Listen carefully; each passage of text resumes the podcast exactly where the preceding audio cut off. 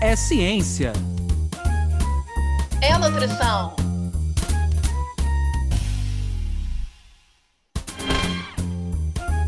É nutrição É ciência. Ciência da nutrição. Sejam todos bem-vindos pela ciência. Sejam todos bem-vindos pela nutrição. Meu nome é Anderson Teodoro. E eu me chamo Luana Aquino. No ar, mais um episódio do podcast Ciência da Nutrição. Esse podcast que tem como, como principais objetivos trazer para vocês aí de casa informações novas, atualizadas, sobre diversas temáticas da área da ciência, da área da nutrição. E como a gente sempre fala, promover mudanças de hábitos em vocês, trazer novas informações, que aquilo que vocês possam nos escutar aqui possa, de fato, impactar no dia a dia de vocês. Hoje o tema é muito interessante, eu estou muito animado com a nossa conversa. Nós vamos falar sobre fitoterapia. O nosso convidado é o professor José Haroldo. O professor José Haroldo ele é um dos sócios da empresa Multimed, ele é mestre em ciências médicas, pós-graduado em medicina ortomolecular, é pós-graduado também em fitoterapia, especialista em nutrição clínica, também em fitoterapia, e tem uma carreira assim bastante ampla, porque ele também é nutricionista militar, ele é chefe de serviço de nutrição e dietética do Hospital Central da Polícia Militar e docente de várias universidades que ele acaba atuando na área de nutrição clínica, suplementação nutricional, nutrição funcional e fitoterapia clínica. José Haroldo, mais uma vez aí agradeço a sua disponibilidade, seja bem-vindo ao nosso podcast.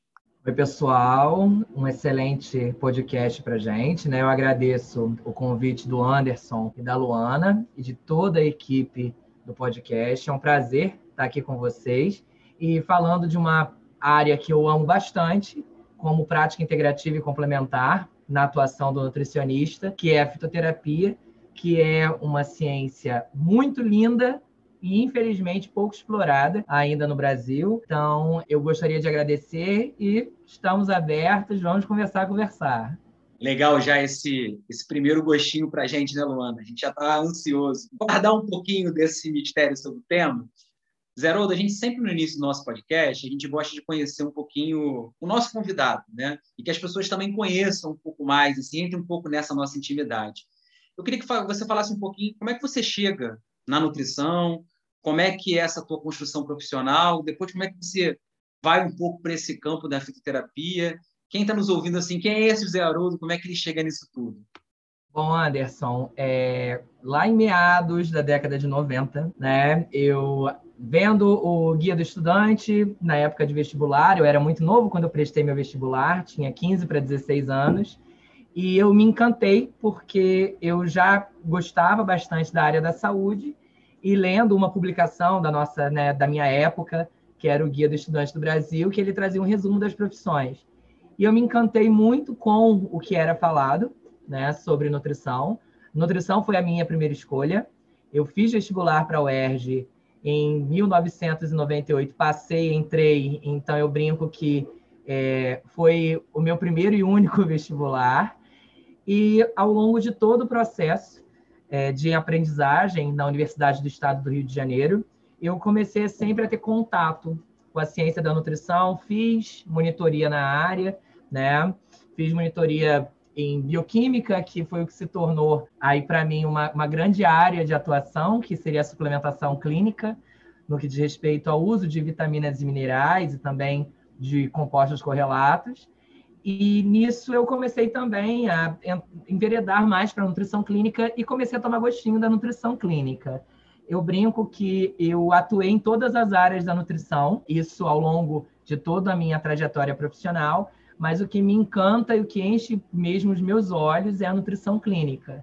E eu trabalho com nutrição clínica desde eu brinco que eu trabalho porque o acadêmico bolsista ele trabalha na área, né, sempre sob supervisão de um profissional nutricionista, mas ele trabalha, né, é um processo muito grande de construção de conhecimento e de, de, de, de preparo e, e construção em serviço, né, porque você está fazendo estágio em um grande hospital.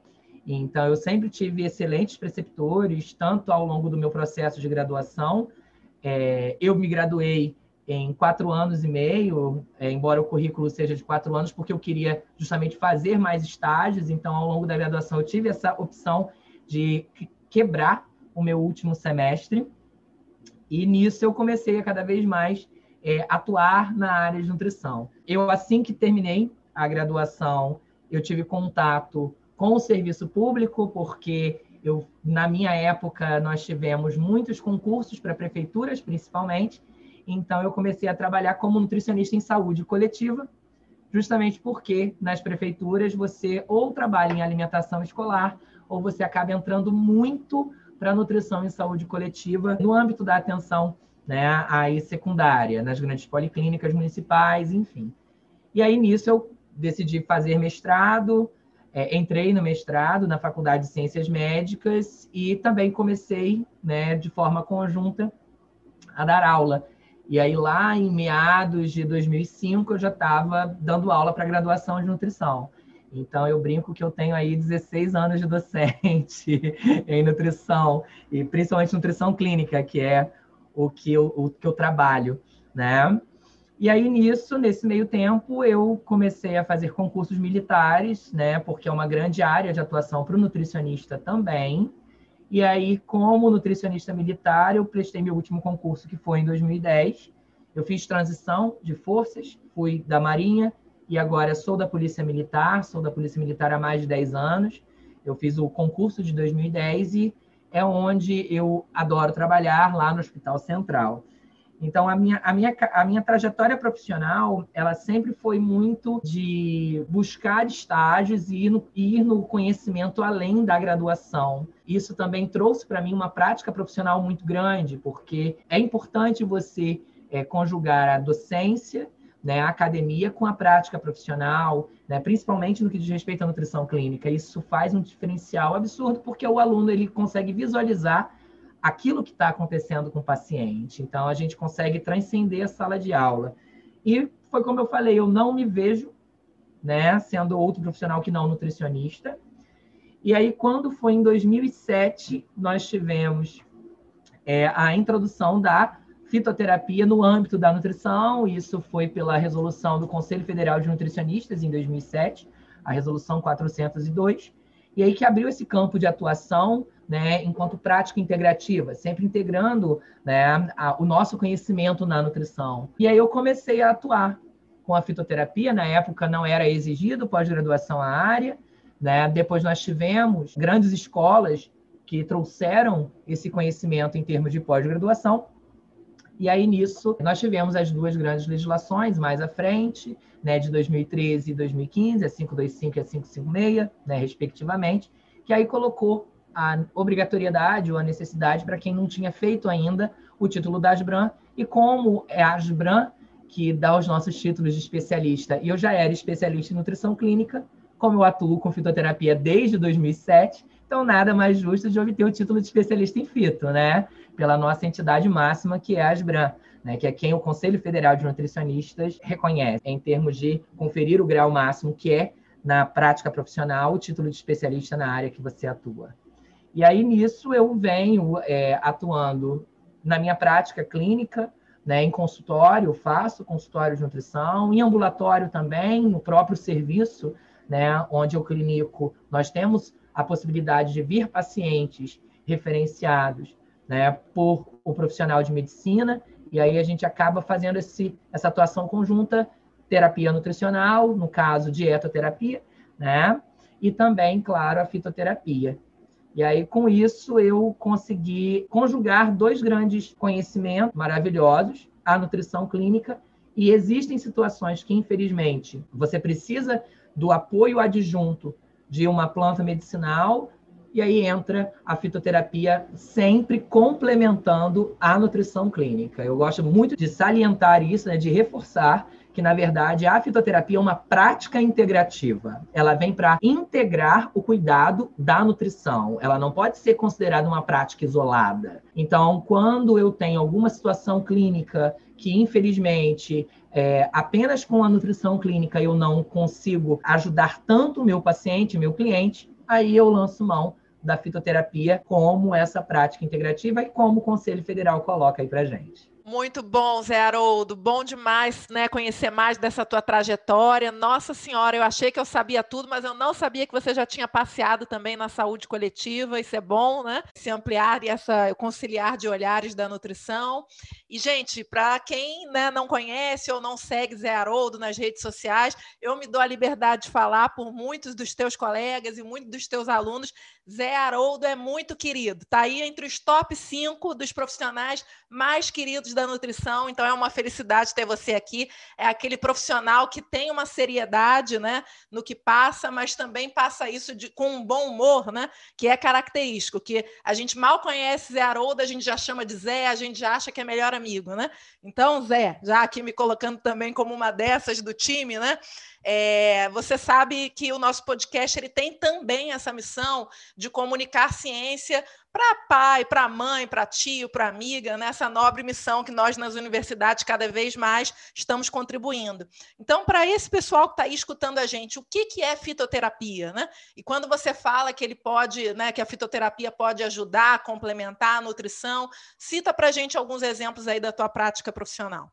Bom, Luana, então, trazendo assim bem para o conhecimento né, aí popular, a fitoterapia nada mais é que uma ciência onde a gente atua com plantas medicinais. E essas plantas medicinais, o objetivo dessas plantas vem desde manejo de sinais e sintomas de alguma doença que o paciente tem, até mesmo o apoio curativo né, para grandes patologias.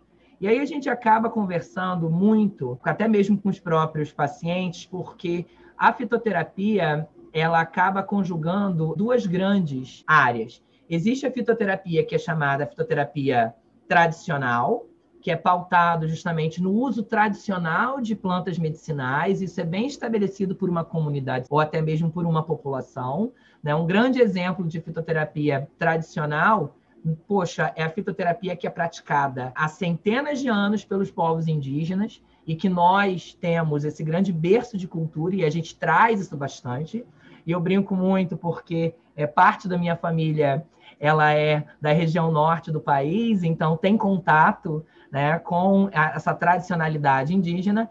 E eu cito um grande exemplo, uma planta medicinal que é o guaco, que o guaco ele é utilizado pelos povos indígenas né? As folhas de guaco maceradas em água são colocadas para poder é, atenuar mordidas e também tentar uma leve ação contra venenos de animais peçonhentos, até que dê tempo desse indígena chegar à unidade de saúde e receber o soro antiofídico.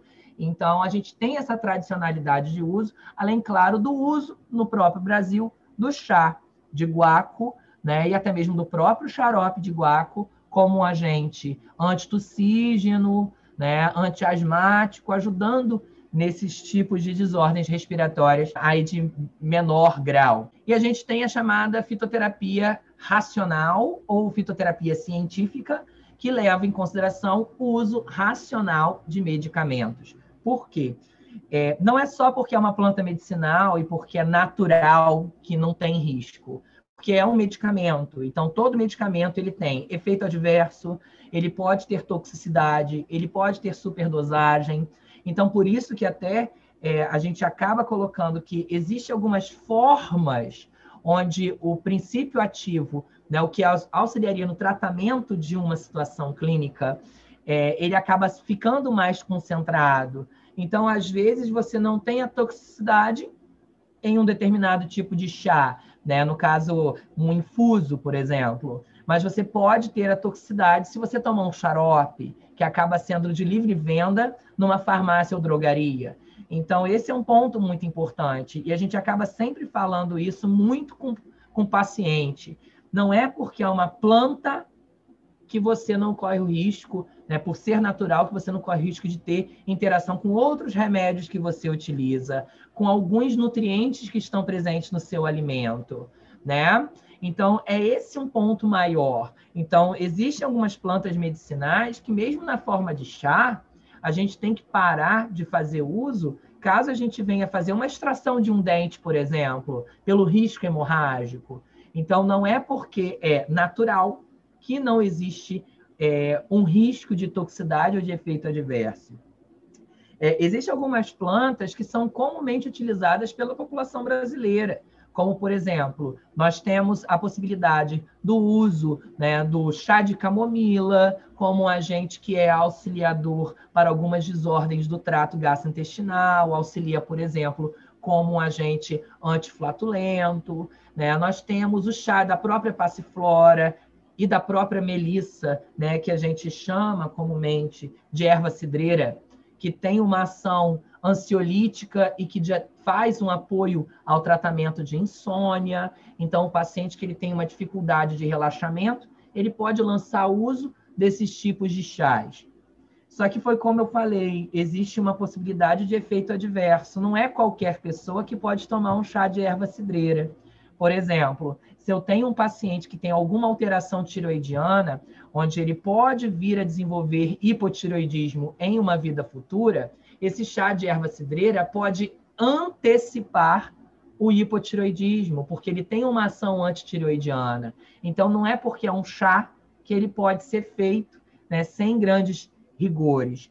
A gente até brinca que a Agência Nacional de Vigilância Sanitária ela separa quando o chá é utilizado como alimento, que é a bebida infuso, porque a diluição é muito pequena. O princípio ativo farmacológico ele está bem diluidinho.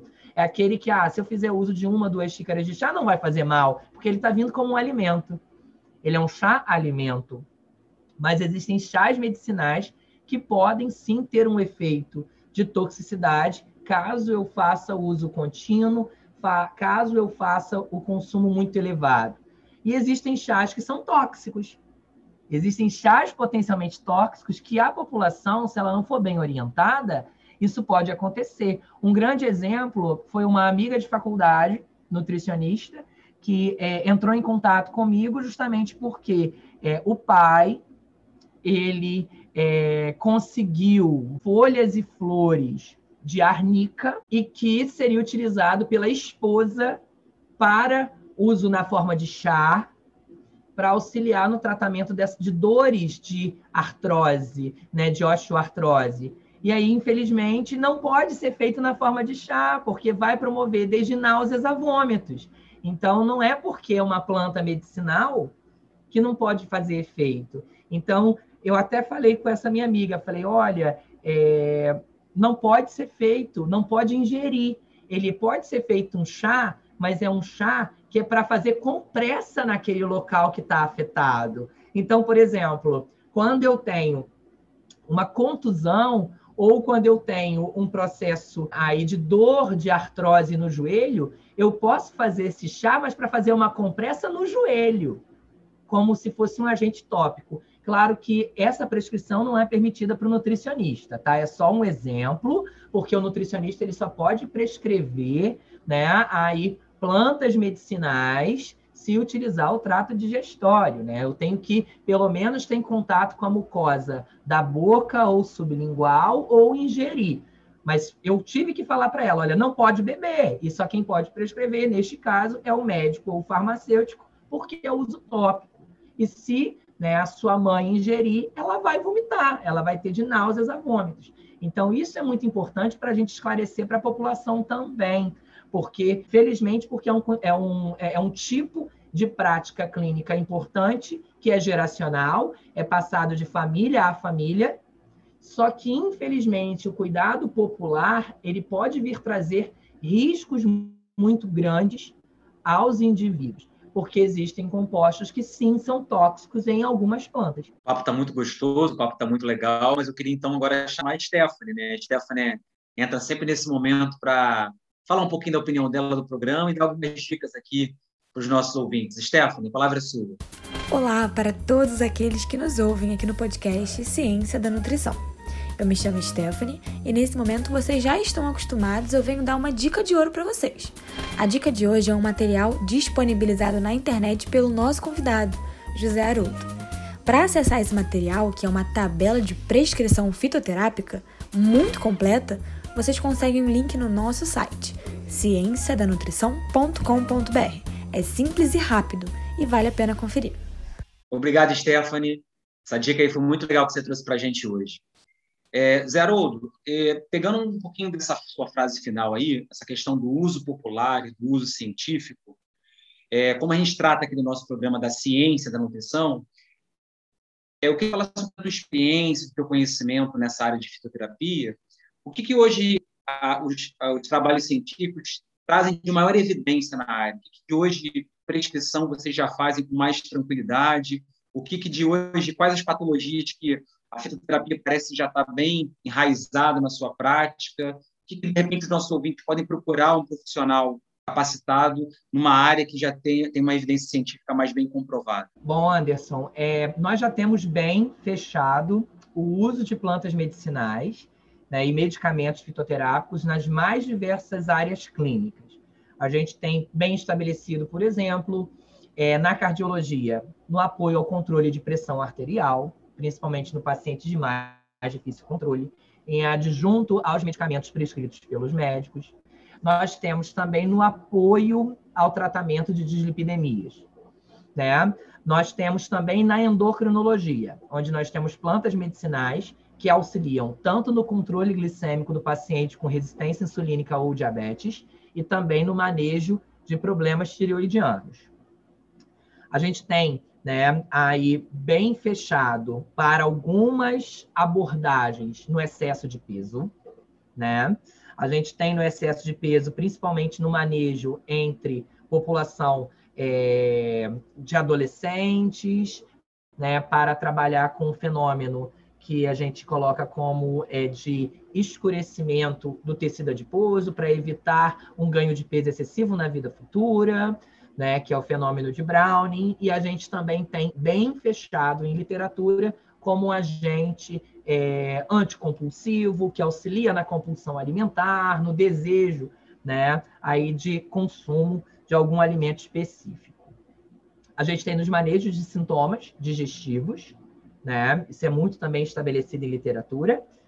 E na minha prática clínica, que é o que eu mais tenho trabalhado, né? São as doenças que estão muito associadas ao processo de envelhecimento.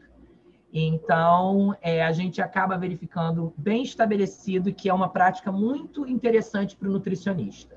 Nas doenças articulares, osteoartrite, apoio artrite reumatoide, dores articulares, e também se a gente joga um pouco para a nutrição esportiva, no apoio às lesões do esporte. Nós temos também no apoio é, a depressão, a ansiedade, a problemas relacionados ao comportamento, né, ao processo de sono e manejo né, da qualidade do sono. Então, a gente acaba verificando né, muito uso de algumas plantas medicinais que teriam é, uma ação moduladora de alguns neurotransmissores e que isso também auxilia, principalmente quando o paciente é, ele opta em conjunto com o médico na redução de uso de medicamentos antidepressivos, né, ditos sintéticos. E ele busca uma estratégia que poderia auxiliá-lo, mas que tivesse é, menores efeitos tóxicos ou colaterais quando a gente compara com os sintéticos. A gente tem esses campos de atuação maiores, eu acabo trabalhando mais com é, esses elementos voltados em conjunto com a dietética e com a suplementação em problemas relacionados ao envelhecimento, né? E aí a gente acaba verificando também envelhecimento sexual, manejo de sinais e sintomas de climatério e menopausa na mulher, manejo de sinais e sintomas de envelhecimento sexual masculino, né, a chamada andropausa, queda de libido, disfunção erétil. As situações clínicas mais frequentes em consultório são essas. Normalmente é paciente com excesso de peso, hipertenso, dislipidêmico, diabético ou com alteração de controle glicêmico, e também os problemas relacionados ao envelhecimento, é, apoio as vias de desintoxicação hepática, manejo, né, quando o paciente ele vem com alterações da função de fígado, né, desordens de trato digestório como um todo.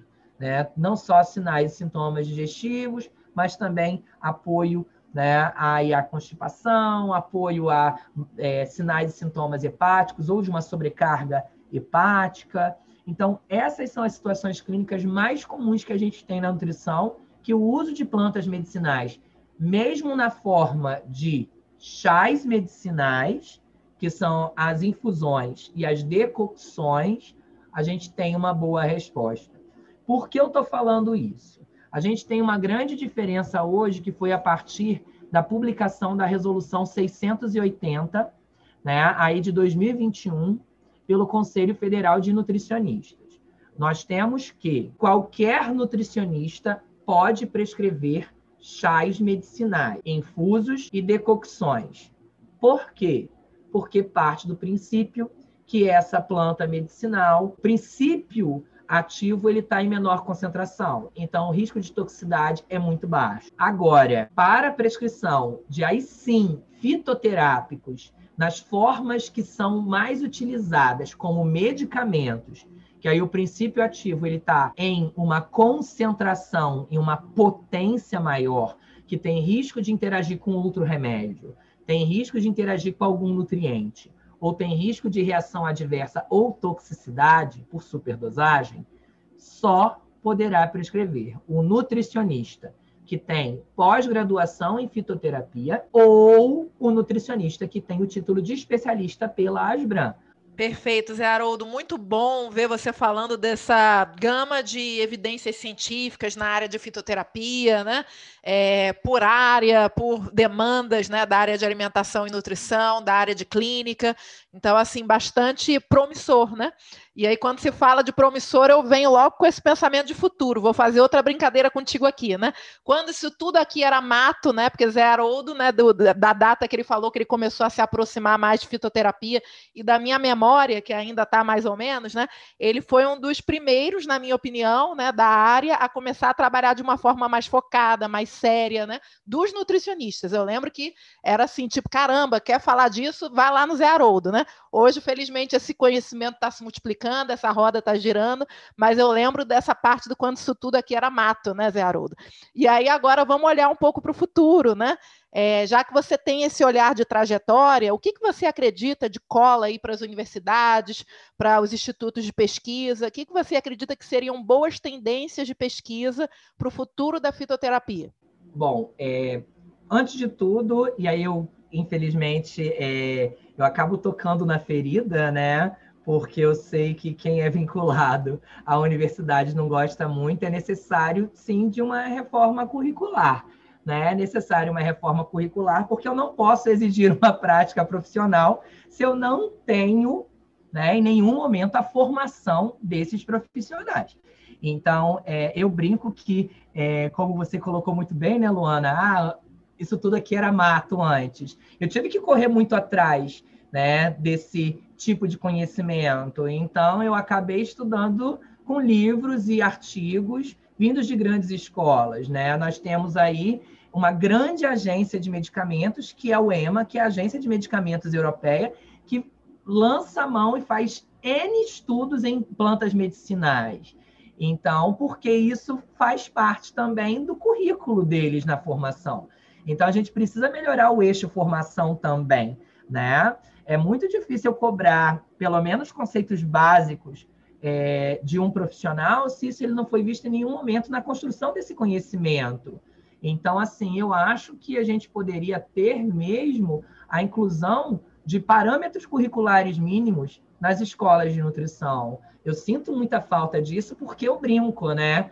É, daqui a pouco eu estou me aposentando, então é, é necessário que né, novos profissionais venham e se interessem por essa área, até mesmo porque é um grande campo de trabalho para o nutricionista. Hoje, o nutricionista é um dos maiores prescritores de suplementos nutricionais e fitoterapia. Isso não é à toa. E aí a gente acaba tendo a indústria farmacêutica fazendo um lobby muito grande e que, infelizmente, o lobby deles é para vender o produto. Então, eu tenho nutricionista que, às vezes, ele, né, por uma falha no eixo formação, ele não consegue entender que não é uma receita de bolo. Cada paciente é único. Cada indivíduo tem um metabolismo e uma situação clínica. Então, eu brinco que a diferença, cura do remédio para o veneno é a dose. Então, se eu não tiver esse eixo formação, vai ficar muito difícil, né? É, em relação ao incentivo de pesquisa, primeiro a gente deveria ter né, um apoio mesmo da, da, das, do, do, das, grandes agências de fomento para ter esse estímulo, no caso da fitoterapia, para trabalho, estudo e criar grupos de trabalho com plantas medicinais. Então, isso é importante. É importante a inclusão de plantas medicinais que são de fácil produção e cultivo, e que também a gente teria a possibilidade da dispensação gratuitamente no âmbito do Sistema Único de Saúde para manejo das situações clínicas mais comuns da nossa população. Então, para isso, eu preciso ter também as universidades, elas atuando em pesquisa e desenvolvimento de novos produtos. Então, a gente acaba esbarrando, infelizmente, na necessidade do fomento.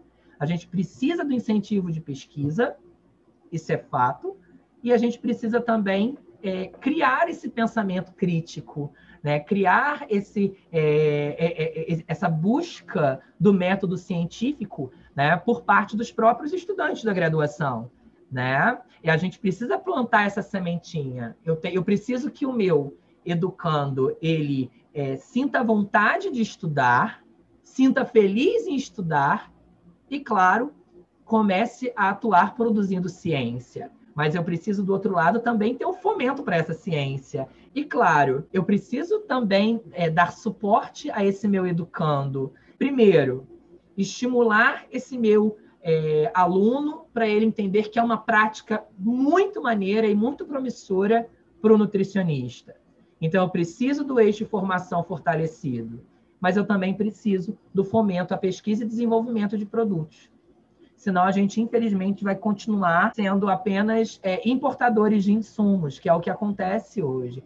A grande maioria dos insumos são importados.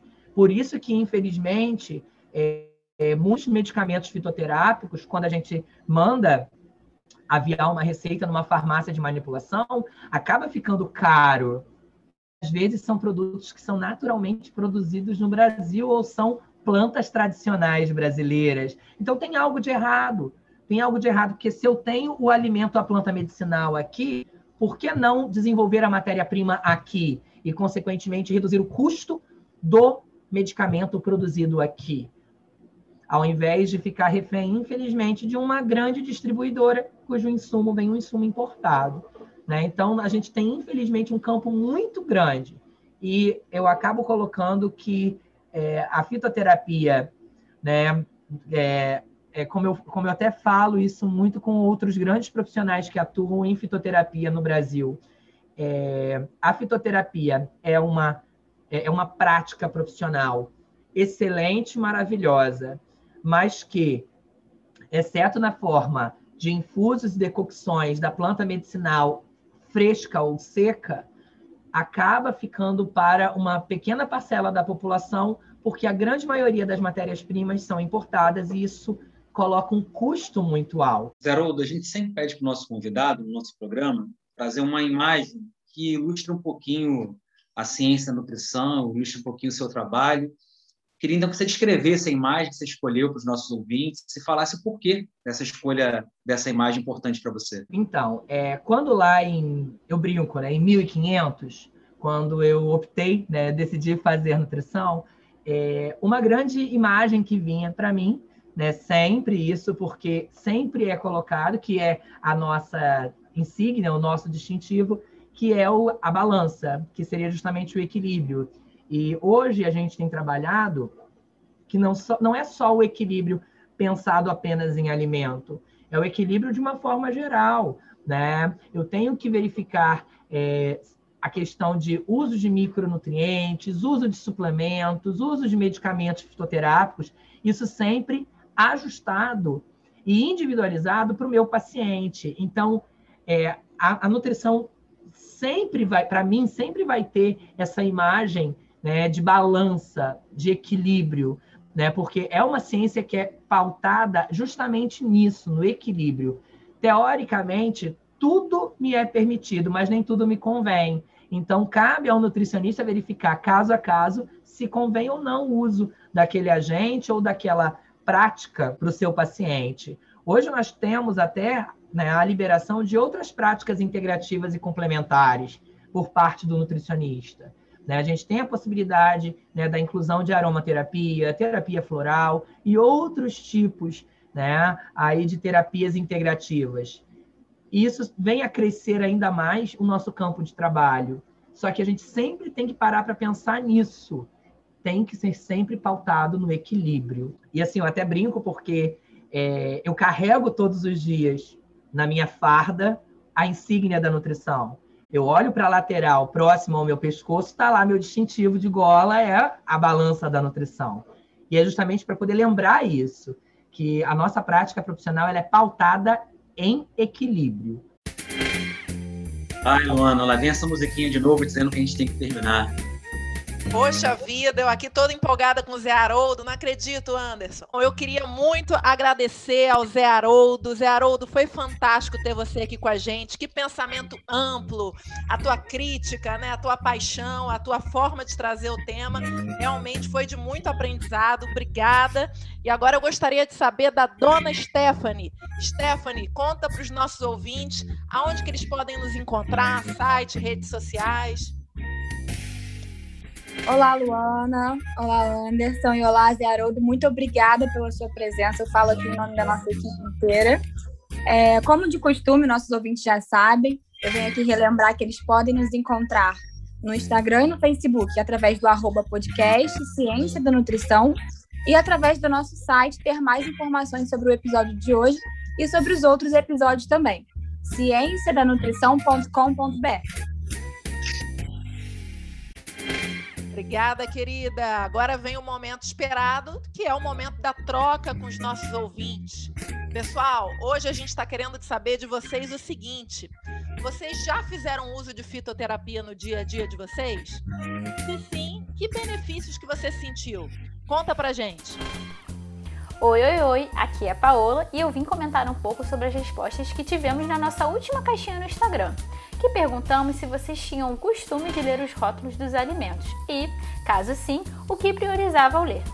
A resposta que mais apareceu foi ler os ingredientes.